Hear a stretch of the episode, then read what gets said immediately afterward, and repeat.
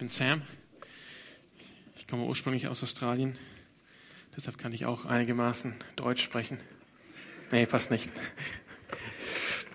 Ja, schön mit euch hier zu sein. Ähm, genau, wir ähm, hier in der Carrie Chapel, wir befinden uns im Moment in den Psalmen. Wir machen eine kleine Reihe durch die Psalmen. Aber diesen Sonntag, also heute, ist unser letzter Sonntag in dem Psalm. Also ich hoffe, ihr habt jetzt ähm, was mitgenommen aus den Psalmen. Wir werden heute, wie Alex gesagt hat in der ähm, Einleitung, ähm, über Heiligkeit oder über Gerechtigkeit sprechen, heute Morgen aus Psalm 15. Ich möchte gleich mit euch be beginnen, aber ich möchte euch einfach eine kurze ähm, ja, Vorausschau geben, was jetzt als nächstes kommt, ähm, damit ihr euch auch vorbereiten könnt. Ganz, ganz kurz. Nächsten Sonntag ist der weltweite Gebetstag für die verfolgte Kirche, für verfolgte Christen. Und wir werden uns zusammentun mit Gemeinden auf der ganzen Welt und für unsere verfolgten Geschwister beten.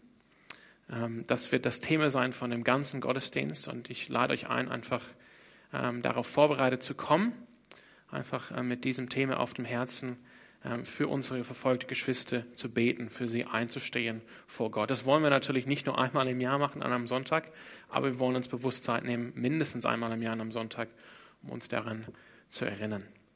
Danach ist, kommt der, der letzte Sonntag in dem sogenannten christlichen Jahr, bevor es wieder losgeht mit Advent. Und wir werden uns Zeit nehmen, wir haben schon gehört aus der Ansage, wir werden den Alex äh, einsetzen, wir werden auch das Abendmahl miteinander feiern. Und wir werden, ähm, wir werden schauen, wie Christus unser König ist. Und das wird das Thema sein von dem Sonntag, wird auch das Thema sein von dem Lobpreisabend am Samstagabend davor. Also herzliche Einladung in zwei Wochen. Es geht darum, äh, zu, zu staunen, wie mächtig, wie stark unser Herr Jesus Christus ist als auferstandener Herr, wem alle Macht in Himmel und auf Erde gegeben ist. Und dann mit dem ersten Adventssonntag, da machen wir ein frisches Buch auf, frisches Blatt, neues christliches Jahr. Ich meine, das ist ein bisschen so versetzt. Advent kommt immer vier Wochen vor dem Wechseln des Kalenderjahres. Wir wollen was Neues beginnen. Wir werden mit dem Lukas-Evangelium beginnen am ersten Adventssonntag, am 27.11. Und ich freue mich sehr. Wir werden mehr dazu sagen, vielleicht in den nächsten zwei Wochen, bevor es losgeht. Aber das ist das erste Mal seitdem, ich weiß nicht mehr, dass wir ein Evangelium hier Sonntagmorgens in der Calvary Chapel gemeinsam lesen, gemeinsam anschauen. Und ich bin einfach sehr gespannt. Und natürlich, wenn ihr euch auskennt, Lukas Evangelium, 24 Kapitel. Wir werden es nicht abschließen bis Jahresende. Das heißt, das Lukas Evangelium wird uns begleiten in das neue Jahr. Aber wir können auch dafür beten, zu schauen, was, ähm, oder vielleicht dafür zu beten, was Gott uns ähm, zeigen möchte, wenn wir das Evangelium nach Lukas gemeinsam lesen, gemeinsam anschauen. Genau. So, so viel dazu. Jetzt kommen wir heute Morgen zum Psalm ähm, 15. Bevor wir mit dem Text äh, loslegen, möchte ich einfach ähm, mit euch beten und dann beginnen. Herr Jesus, ich bete wirklich, dass du mir jetzt die richtigen Worte schenkst ähm, heute Morgen. Wenn es um dein Wort geht, dass ich dein Wort ähm, richtig ähm, auslege und dass du hier sprichst durch deinen Heiligen Geist zu den Herzen der Leute hier an diesem Morgen, die du zusammengeführt hast an diesem Morgen. Und dass wir verändert hinausgehen in die Welt, um dir zu dienen, um dir nachzufolgen nach diesem Gottesdienst. Amen. Ja, vielleicht, ich weiß nicht, ähm, ob ihr euch mal Gedanken gemacht habt. Bestimmt, ähm, also es gibt verschiedene Zeitpunkte in unserem Leben, wo wir uns Gedanken machen, ob wir angenommen werden, ob wir bestimmte Qualifikationen erfüllen. Wenn man sich zum Beispiel bewerbt für einen neuen Job oder für, überhaupt für einen Job oder für eine Ausbildung oder für ein Studium, in der Regel gibt es eine Liste von Qualifikationen, von, Vor, also von Bedingungen, Vorbedingungen, die man erfüllen muss, um angenommen zu werden. Ihr kennt das bestimmt alle, die allermeisten von euch. Und wir lesen oft durch die Qualifikation oder durch diese Bedingung. Und da gibt's, ähm, ich, ich denke, es gibt so in der Regel zwei äh, Reaktionen, die wir darauf, auf diese ähm, Qualifikation haben. Die erste Reaktion ist, dass wir selbstbewusst ähm, sagen, ja, das schaffe ich. Ich bin da gut genug. Ich werde auf jeden Fall da angenommen für das Studium das schaffe ich mit links. Sagt man das noch? Ich weiß nicht. Auf jeden Fall, es gibt so die selbstbe selbstbewusste Reaktion. Ich, ich werde angenommen, ja, den Job kann ich machen oder ja, die Ausbildung, ja, ich bin einfach dafür gemacht. Aber die andere Reaktion ist, ähm, dass wir uns eher ein bisschen unsicher fühlen oder überwältigt, wenn wir die Qualifikation oder die Bedingungen durchlesen und wir sagen, uh, es lohnt sich gar nicht, dass ich mich überhaupt bewerbe für dieses Studium. Ich werde das niemals schaffen oder für diesen Job. Die werden mich niemals annehmen. Und ich muss sagen, äh, normalerweise, ja, fast immer, bin ich diese zweiten, da habe ich diese zweite Reaktion. Ich denke immer, wow, ich werde das nie schaffen. Ich werde es nicht können. Äh, also das liegt zum Teil daran, dass viele Qualifikationen oder Bedingungen heute so geschrieben sind, dass ich sie gar nicht verstehen kann. Die sind so, was bedeutet denn das? Oder es hört sich so wichtig an, diese ganzen Aufgaben. Ne? Das sind 15 Aufgaben, die alle gelistet sind, die alle hören sich sehr wichtig an und ich muss die alle machen, das werde ich nicht schaffen. Und ich denke, ja, wahrscheinlich bin ich, oder wir denken, wahrscheinlich sind wir nicht gut genug dafür, nicht, nicht klug genug dafür, nicht ähm, geschickt genug dafür. Oder, oder ich lese die, die, die Suche nach, ähm, ähm, auf Englisch, ähm, nee, auf, äh, ja, auf Leute, die, die jetzt ganz gut Englisch können. Ich meine, das ist für mich jetzt kein Problem, aber es ist halt auch eine Sache. Ne? Oder nach professionellen Leuten, die, die eine bestimmte Seniorität haben. Und ich denke, das bin ich das wirklich? Das würde ich niemals leisten können. Ich weiß nicht, wie es euch dabei geht, aber das sind so Momente in unserem Leben, die immer wieder vorkommen, wo wir ganz bewusst uns damit auseinandersetzen müssen, ob wir angenommen werden oder nicht. Oder wie wir, ja, wie es mit uns steht in Bezug auf bestimmte Qualifikationen oder Bedingungen. Und die Frage heute Morgen ist, wie sieht das aus mit Gott? Wie sieht das aus bei Gott? Gibt es Bedingungen, gibt es Qualifikationen, die Gott von uns fordert? die Gott von uns haben will. Und wie ist unsere, oder wie soll unsere Reaktion vielmehr, wie soll unsere Reaktion auf diese Anforderung sein? Und ich finde es schön, was wir gerade gesungen haben im Lobpreis, eine, ähm, eigentlich eine Antwort, wenn man will, auf, ähm, auf das Wort, was jetzt kommt. Das heißt, vielleicht sitzt ihr hier heute und ihr habt, und ihr habt jetzt die Lieder mitbekommen, die Texte, die wir gesungen haben.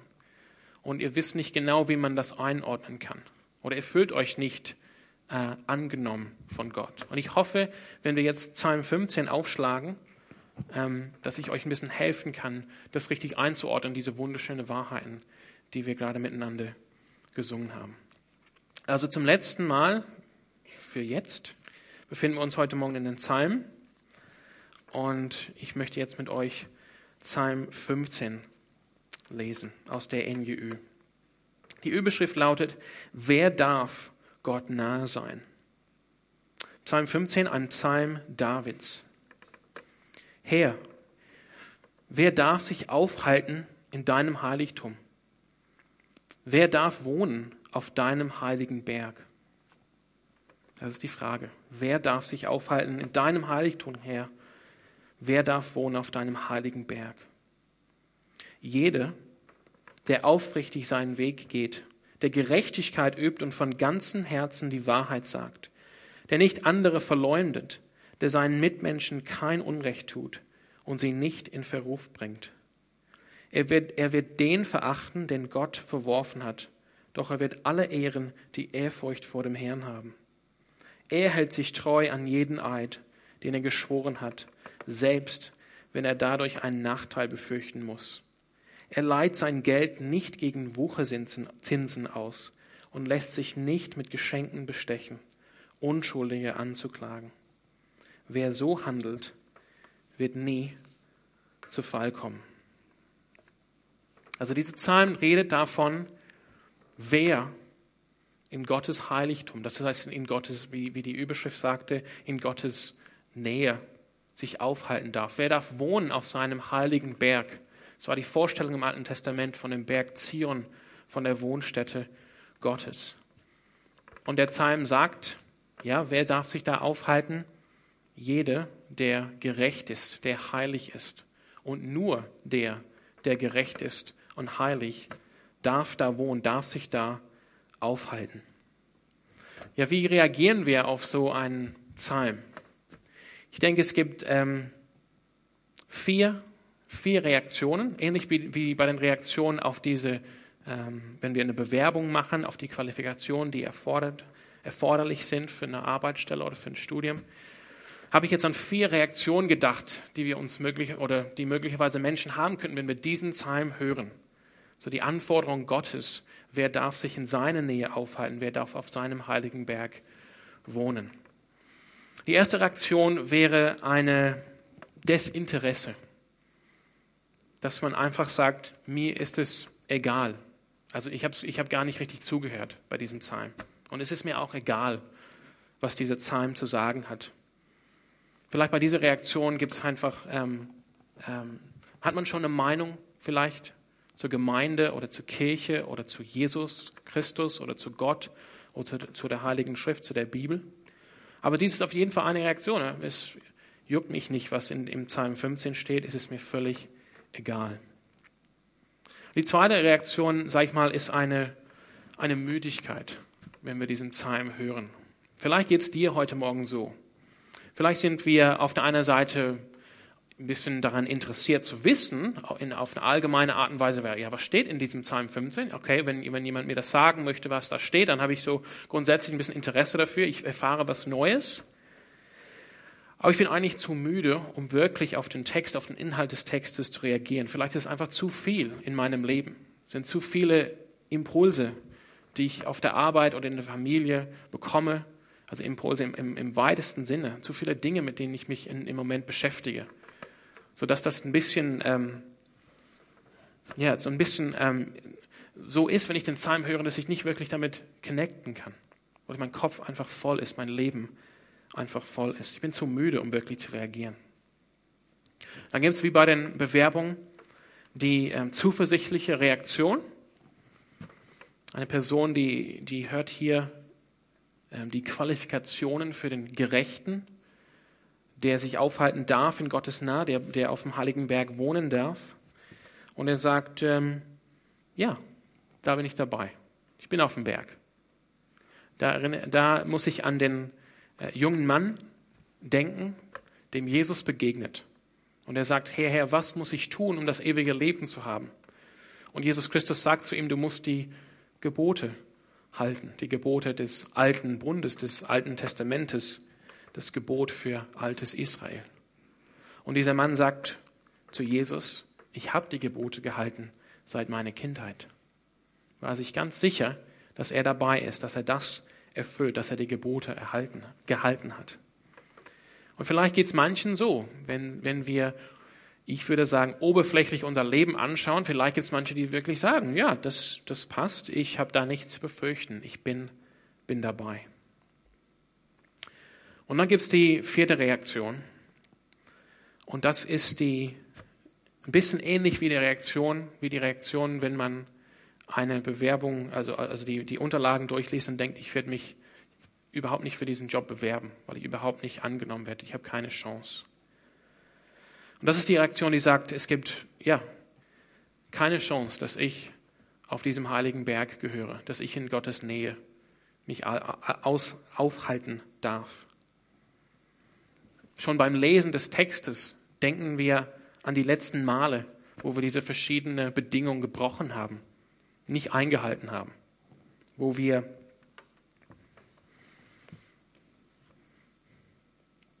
wo wir nicht aufrichtig unseren Weg gegangen sind, wo wir doch Unrecht getan haben unseren Mitmenschen. Das ist die vierte Reaktion. Also was sollen wir jetzt mit dieser Spannung tun, wenn wir diesen Psalm hören von David? Ich möchte ähm, ich möchte euch erstmals, also am Anfang zeigen oder deutlich machen, dass Heiligkeit oder Gerechtigkeit ist eine ernsthafte Sache. Das ist jetzt nicht nur ein Psalm, ein nettes Lied, was man jetzt lesen kann als Lied, als Beispiel vielleicht für ein althebräisches Gedicht, was vielleicht ähm, die Tiefe einer Seele zum Ausdruck bringt, aber nichts uns wirklich zu sagen hat über Realität, über wie Gott ist oder wie Heiligkeit ist. Das ist nicht so. Heiligkeit, Gerechtigkeit ist wichtig. Ich möchte dazu einfach zwei Versen mit euch vorlesen. Aus dem ersten Petrusbrief in Kapitel 1. die Verse 15 und 16. Da schreibt Petrus, er zitiert aus dem Alten Testament und sagt, der, das ist Gott, der euch berufen hat. Eine ähnliche Sprache wie ganz am Anfang des Gottesdienstes aus 1. Korinther. Der Gott, also Gott, der euch berufen hat, ist heilig. Darum sollt auch ihr ein durch und durch geheiligtes Leben führen. Es heißt ja in der Schrift, hier zitiert er 3. Mose, ihr sollt heilig sein als Gottes Volk, denn ich, der Herr, bin heilig. Also auch im Neuen Testament hier eine, ähm, ein Gebot von Gott an, sein, an seine Gemeinde. Wir sollen heilig sein. Oder darf ich eine Stelle aufschlagen in der Bergpredigt? Eine Stelle, die vielleicht wir öfters gehört haben, in Matthäus Kapitel 5 und im letzten Vers von dem Kapitel, im Vers 48. Hier spricht Jesus Christus zu den Menschen vor ihm, als er die Bergpredigt hält. Und er sagt, ihr aber sollt vollkommen sein, wie euer Vater im Himmel vollkommen ist. Das soll uns hoffentlich ähm, zeigen, wie wichtig Heiligkeit ist, Gerechtigkeit ist für Gott. Dieser Psalm ist nicht uns umsonst gegeben und hat schon eine Aussage für unser Leben. Ich möchte euch noch, ähm, noch als zweites zeigen, dass unsere Heiligkeit, also wenn man jetzt diese dritte Reaktion hat und denkt, ich bin dabei, oder reagiert wie dieser junge Mann, dem Jesus begegnet ist und sagt, und sagt ich habe die Gebote gehalten von meiner Kindheit an, dann möchte ich euch zeigen, dass das nicht stimmt. Unsere Heiligkeit, unsere Gerechtigkeit, ob wir das ähm, eingestehen wollen oder nicht, reicht nicht, ist eigentlich gar keine Gerechtigkeit, ist keine Heiligkeit. Psalm 15 ist ein Psalm von David. David war ein König im Alten Testament. Viele Leute haben von David, König David gehört, auch wenn sie die Bibel nicht kennen, denn sie kennen die Geschichte von David und Goliath. Aber wenn man David nicht kennt, dann könnte man vielleicht denken, David schreibt diesen Psalm über sich selbst, über sein Leben und freut sich, dass er diese Beziehung zu Gott hat und dass er sagt, wow, ich freue mich Gott, dass ich auf deinem heiligen Berg treten darf, dass ich mich aufhalten darf bei dir in deiner Nähe. Aber es ist gewiss, dass David hier nicht von sich selbst reden David denkt nicht, dass er diese Anforderungen in diesem Psalm von einem gerechten Leben, dass er diese erfüllen würde. David ist natürlich, und, die, und die, die, das Alte Testament legt es sehr deutlich oder macht es sehr deutlich, David hat sein, also er hat überhaupt nicht seinen Nachbarn oder seinen Mitmenschen kein Unrecht getan, sondern er hat seinen Mitmenschen, seinen Nachbar umgebracht, den Uriah. Und er hat dann mit seiner Frau geschlafen. Das heißt, David passt jetzt nicht hier rein als der Heilige, als der Gerechte, der jetzt diesen Psalm über sich selbst schreiben könnte. Und so wie David, so wie die alten Israeliten, für die dieser Psalm zu ihrem ähm, Liederbuch gehörte, sind wir auch nicht gerecht, sind wir auch nicht heilig. Warum ist das so? Warum sind wir nicht gerecht? Oder warum sage ich das? Warum behaupte ich, dass unsere Gerechtigkeit, vermeintliche Gerechtigkeit oder Heiligkeit eigentlich gar keine ist? Für viele wird das schon eindeutig sein, wenn wir den Psalm gelesen haben. Wir werden gesehen haben, da, da, da hab, das habe ich, das, das hab ich nicht getan. Ich habe nicht gerecht gelebt. Ich habe nicht aufrichtig, bin nicht aufrichtig meinen Weg gegangen. Ich habe gegen meinen Mitmenschen gesündigt und denen Unrecht getan. Aber Paulus, der Apostel Paulus, ein Apostel von Jesus Christus, ein Gesandter, der gesandt wurde mit der Botschaft von Jesus, der schreibt folgende Worte in Römer, Kapitel 3, über uns Menschen. Hier zu Römer 3 komme. In Römer 3, ab Vers 9 schreibt er hier, ich habe ja jetzt den Beweis erbracht, dass alle Menschen schuldig sind, die Juden ebenso wie die anderen Menschen, also die Nichtjuden, und dass alle unter der Herrschaft der Sünde stehen. Genauso wie es in der Schrift, also heißt in, im Alten Testament heißt, keiner ist gerecht, auch nicht einer, keiner ist klug, keiner fragt nach Gott. Alle sind vom richtigen Weg abgewichen, kein einzigen kann Gott noch gebrauchen, keiner handelt so, wie es gut wäre, nicht ein einziger. Und dann beschreibt er, wie unsere Herzen wirklich sind als Menschen. Ihr, das heißt die Menschen, ihr Rachen ist ein offenes Grab. Ihre Zunge gebrauchen sie, um zu betrügen. Schlangengift verbirgt sich unter ihren Lippen. Ihr Mund ist voller Flüche und gehässige Worte. Nichts hemmt ihre Schritte, wenn es gilt, Blut zu vergießen. Verwüstung und Eden lassen sie auf ihren Weg zurück. Und vom Weg, der zum Frieden führt, wollen sie nichts wissen. Sich Gott in Ehrfurcht zu unterstellen, käme ihnen nie in den Sinn. Das ist das Fazit des Alten Testamentes über uns als Menschen. Und ich glaube, wenn wir ganz ehrlich sind, dann müssen wir dem zustimmen. Was wir in den Nachrichten sehen, in der Weltpolitik, das stimmt überein mit dem, was wir hier lesen.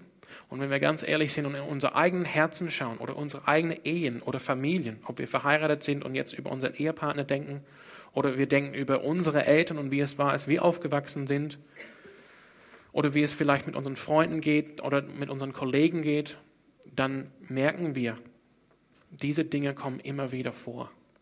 Die stören jede Beziehung, in der wir leben. Paulus sagt ein paar Kapitel später, was das bedeutet, ist, dass wir als Menschen unter der Macht der Sünde gefangen sind. Also was wollen wir tun? Wenn Psalm 15 sagt, wer Gott nah sein möchte, wer auf seinem heiligen Berg sich aufhalten möchte, der muss heilig sein. Der muss gerecht sein. Was wollen wir tun? Was wollen wir tun? Ich glaube, in diesem Psalm, Psalm 15, offenbart Gott uns eine, oder gibt uns Gott eine klare Offenbarung, wie sehr wir seine Erlösung brauchen. Dass wir es nicht schaffen können. Wir sind nicht heilig und wir können nicht bei Gott wohnen ohne seine Erlösung. Das heißt, ohne dass wir irgendwie rausgenommen werden von dem Ungerechten, von, dem, von der Sünde rausgenommen werden oder befreit werden von der Macht der Sünde, von der Macht des Todes, von der Macht des Teufels. Und Gott offenbart in diesem Psalm 15, dass unsere Erlösung, was es heißen wird, erlöst zu werden, wird bedeuten, dass wir gerecht werden, dass wir heilig werden. Denn nur dann, wenn wir gerecht und heilig sind, werden wir Gott nah sein können, uns begehen auf seinen heiligen Berg zu seinem Heiligtum. Das heißt, dieser Psalm 15 schaut voraus. David, durch Gottes Geist geleitet, schreibt diesen Psalm, weiß selbst um seine hoffnungslose Situation. Wir haben vor einigen Wochen, Alex hat über Psalm 51 geredet, wo David vor Gott kommt und Buße tut, für was er getan hat. David weiß, dass er das nicht schafft. Und durch den Heiligen Geist schaut Psalm 15 nach vorne in die Geschichte. Auf den Tag, dass es wirklich, auf den Tag, der kommen wird, wo es wirklich einen gibt, der in Wirklichkeit gerecht ist, der in Wirklichkeit heilig ist, der treu ist, der wird, der, der es wirklich in sich hat, Gott nahe zu sein und auf Gottes heiligen Berg zu gehen. Und einer, der das nicht nur kann, sondern der auch die Sünde, den Teufel und den Tod besiegt. Ja, das ist Jesus Christus. Er ist der Heilige, er ist der Gerechte. Und deshalb haben wir in, in der Lobpreis ihn so verherrlicht. Deshalb haben wir Jesus hoch, ähm, hoch gepriesen. Das heißt, um jetzt Psalm 15, wenn man will, zu erfüllen, die Anforderung, auf Gottes heiligen Berg zu gehen. Wir müssen uns ganz auf Jesus Christus verlassen. Er ist der Heilige, er ist der Gerechte, der auf diesen Berg gehen kann. Und was heißt es, uns ganz auf Jesus Christus zu verlassen? Das bedeutet, einen lebendigen Glauben in Jesus Christus zu haben. Wir müssen uns auf Jesus Christus verlassen, dass er unsere Gerechtigkeit ist. Dass letztendlich, dass es einen Weg geben kann, dass wir mit ihm verbunden werden können, dass wir in ihm sein können, damit, wenn Gott auf uns schaut, er auf Jesus Christus schaut. Und das ist tatsächlich die Botschaft des Neuen Testaments. Die Botschaft des Neuen Testaments spricht davon, wie wir mit Christus vereint werden können, wie wir in Christus gefunden werden können, wie wir in Christus sein können, sodass wenn wir, also wenn Jesus Christus ähm, sich begibt auf den heiligen Berg des Herrn, sich begibt in die, in die Nähe Gottes, dann sind wir mit ihm dabei. Und wir stehen auf seine Gerechtigkeit. Weil unsere Gerechtigkeit, wie gesagt, überhaupt nicht ausreicht. Das wissen wir alle.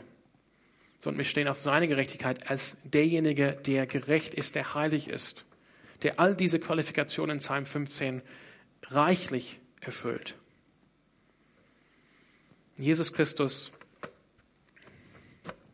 ja, ist Gott gehorsam gewesen. Er hat dieses heilige Leben geführt, gelebt. Und wie? Dann ist dann, ist dann die, die, die, die, dringende Frage, wie kann das sein, dass wir mit Jesus Christus vereint werden? Dass wir uns in, oder dass wir in Jesus Christus gefunden werden können, dass wenn Gott auf Jesus Christus schaut, dass wir dabei sind. Dass wenn er auf uns schaut, dass er sieht, wir sind in Christus oder vereint mit Christus, eine Verbundenheit mit Jesus Christus haben. Dass wir, dass wir damit verbunden sind. Dass unser Los mit Jesus liegt, bei Jesus liegt dass wir uns auf Christus gesetzt haben in unserem Leben. Und das geht durch einen lebendigen Glauben. Das möchte ich einfach betonen, durch einen lebendigen Glauben. Das heißt, ein Glaube, das ist, das ist nicht nur, also Glaube ist ein, ein Vertrauen in Jesus Christus, ein Vertrauen, ich vertraue Jesus Christus, dass Jesus Christus wirklich der ist, der, der, den er sagt, äh, den er, der er sagt, der er ist. Das heißt, dass er wirklich der Retter ist, dass er wirklich dieser Heilige ist, dieser Gerechte Gottes. Dass ich vertraue, dass was die Evangelien berichten, was Jesus getan hat, sein Leben, sein Sterben, seine Auferstehung, seine Himmelfahrt, dass ich das vertraue, das ist wahr, das ist wahrhaftig. Ich setze mein Leben drauf auf diesem Fundament, ich habe Vertrauen dazu. Und es ist ein lebendiger Glaube oder ein lebendiges Vertrauen, weil dieses Vertrauen drückt sich aus in der Art und Weise, wie wir leben. Das soll sichtbar sein, dieses Vertrauen. Es soll sichtbar sein, dass ich ähm, das für wahr heiße, was die Evangelien berichten über Jesus, was Jesus selber über sich sagt, was Jesus getan hat. Das soll sich zum Ausdruck kommen in meinem Leben. Und da kommen wir wieder ähm, zum Thema Heiligkeit oder, oder Gerechtigkeit. Aber das heißt, wenn, wenn ich diesen lebendigen Glauben habe, dann kann ich mich ausruhen in dem, was Jesus getan hat. Und durch, den, durch die Kraft des Heiligen Geistes kann ich jetzt das, das Leben der Heiligkeit, das Leben der Gerechtigkeit leben in Freude. Ich soll jetzt sagen, dieses Leben ist überhaupt nicht einfach. Das will ich jetzt nicht sagen. Und das wissen wir wo wir schon länger mit Jesus gehen. Wir sind nicht berufen zu einem einfachen Leben. Aber wir sind berufen letztendlich zu einem freudigen Leben. Und darüber haben wir auch äh, gesungen am Anfang. Und ich möchte einfach kurz diese, wenn wir jetzt ähm, schließen, diese, diese Beziehung oder, oder diese, diese Realität darstellen. Gehen wir zurück zu Psalm 15. Wir lesen den Psalm durch, reagieren darauf und merken hoffentlich, ich schafft es nicht. Ich kann niemals in meine Kraft oder durch den, was ich getan habe, auf diesen heiligen Berg treten, in Gott, zu Gottes Heiligtum kommen, mich äh, in, Gottes, in Gottes Nähe bringen. Ich schaffe das nicht. Aber das ist Gott, das, das sind die Anforderungen von Gott. Das ist nicht einfach so eine, eine Wunschliste von Gott, sondern das sind die Anforderungen. Und deshalb habe ich diese dringende Frage, wie? Wie komme ich deshalb in Gottes Nähe, wenn ich mich nicht auf mich selbst verlassen kann, muss ich mich auf jemand anderen verlassen, der eben diese Dinge erfüllt. Das ist Jesus Christus. Das heißt, zu versuchen, aus meiner eigenen Kraft und nicht mit Jesus Christus diese Dinge zu erfüllen, wird nur zur Frustration führen. Paulus sagt, wir haben es gelesen, es ist überhaupt nicht möglich. Wir werden es nicht schaffen. Und wenn wir zurückblicken wie David in unsere eigene Vergangenheit, dann werden wir merken, wir haben schon eh verbockt. Wir haben schon eh verbockt.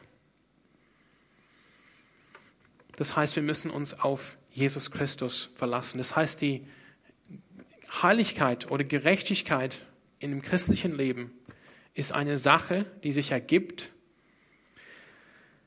aus unserer Freude an Christus, aus unserer Ausrichtung auf Jesus Christus. Wir merken, Psalm 15 schaffe ich niemals. Ich muss mich auf Christus ausrichten. Ich muss mich auf ihn verlassen, auf seine Gerechtigkeit, auf dass ich in ihm gefunden bin.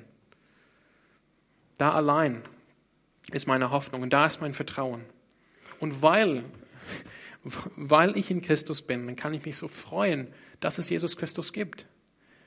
Ich kann mich freuen, dass Gott diese Gerechtigkeit uns gegeben hat. Das war die Stelle in Römer 3, wo, womit Luther so gekämpft hat, als er seine Vorbereitung gemacht hat zu seinen Vorlesungen durch den Römerbrief, wo, wo irgendwann der Pfennig gefallen ist, sagt man? Grosche, Groschen. Euro gefallen ist.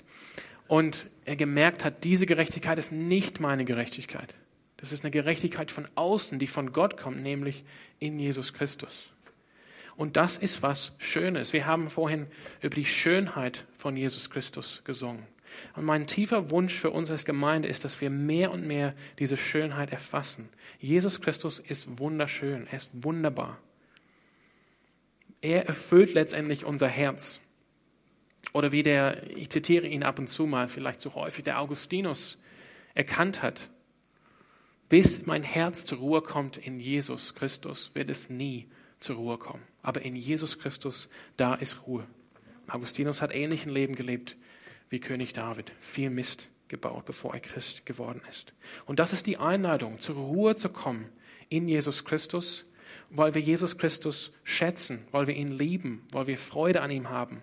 Nicht nur, weil er uns das neue Leben schenkt, weil er uns mit sich nimmt auf den heiligen Berg in Gottes Nähe, aber einfach aufgrund, wer er ist, der Sohn Gottes.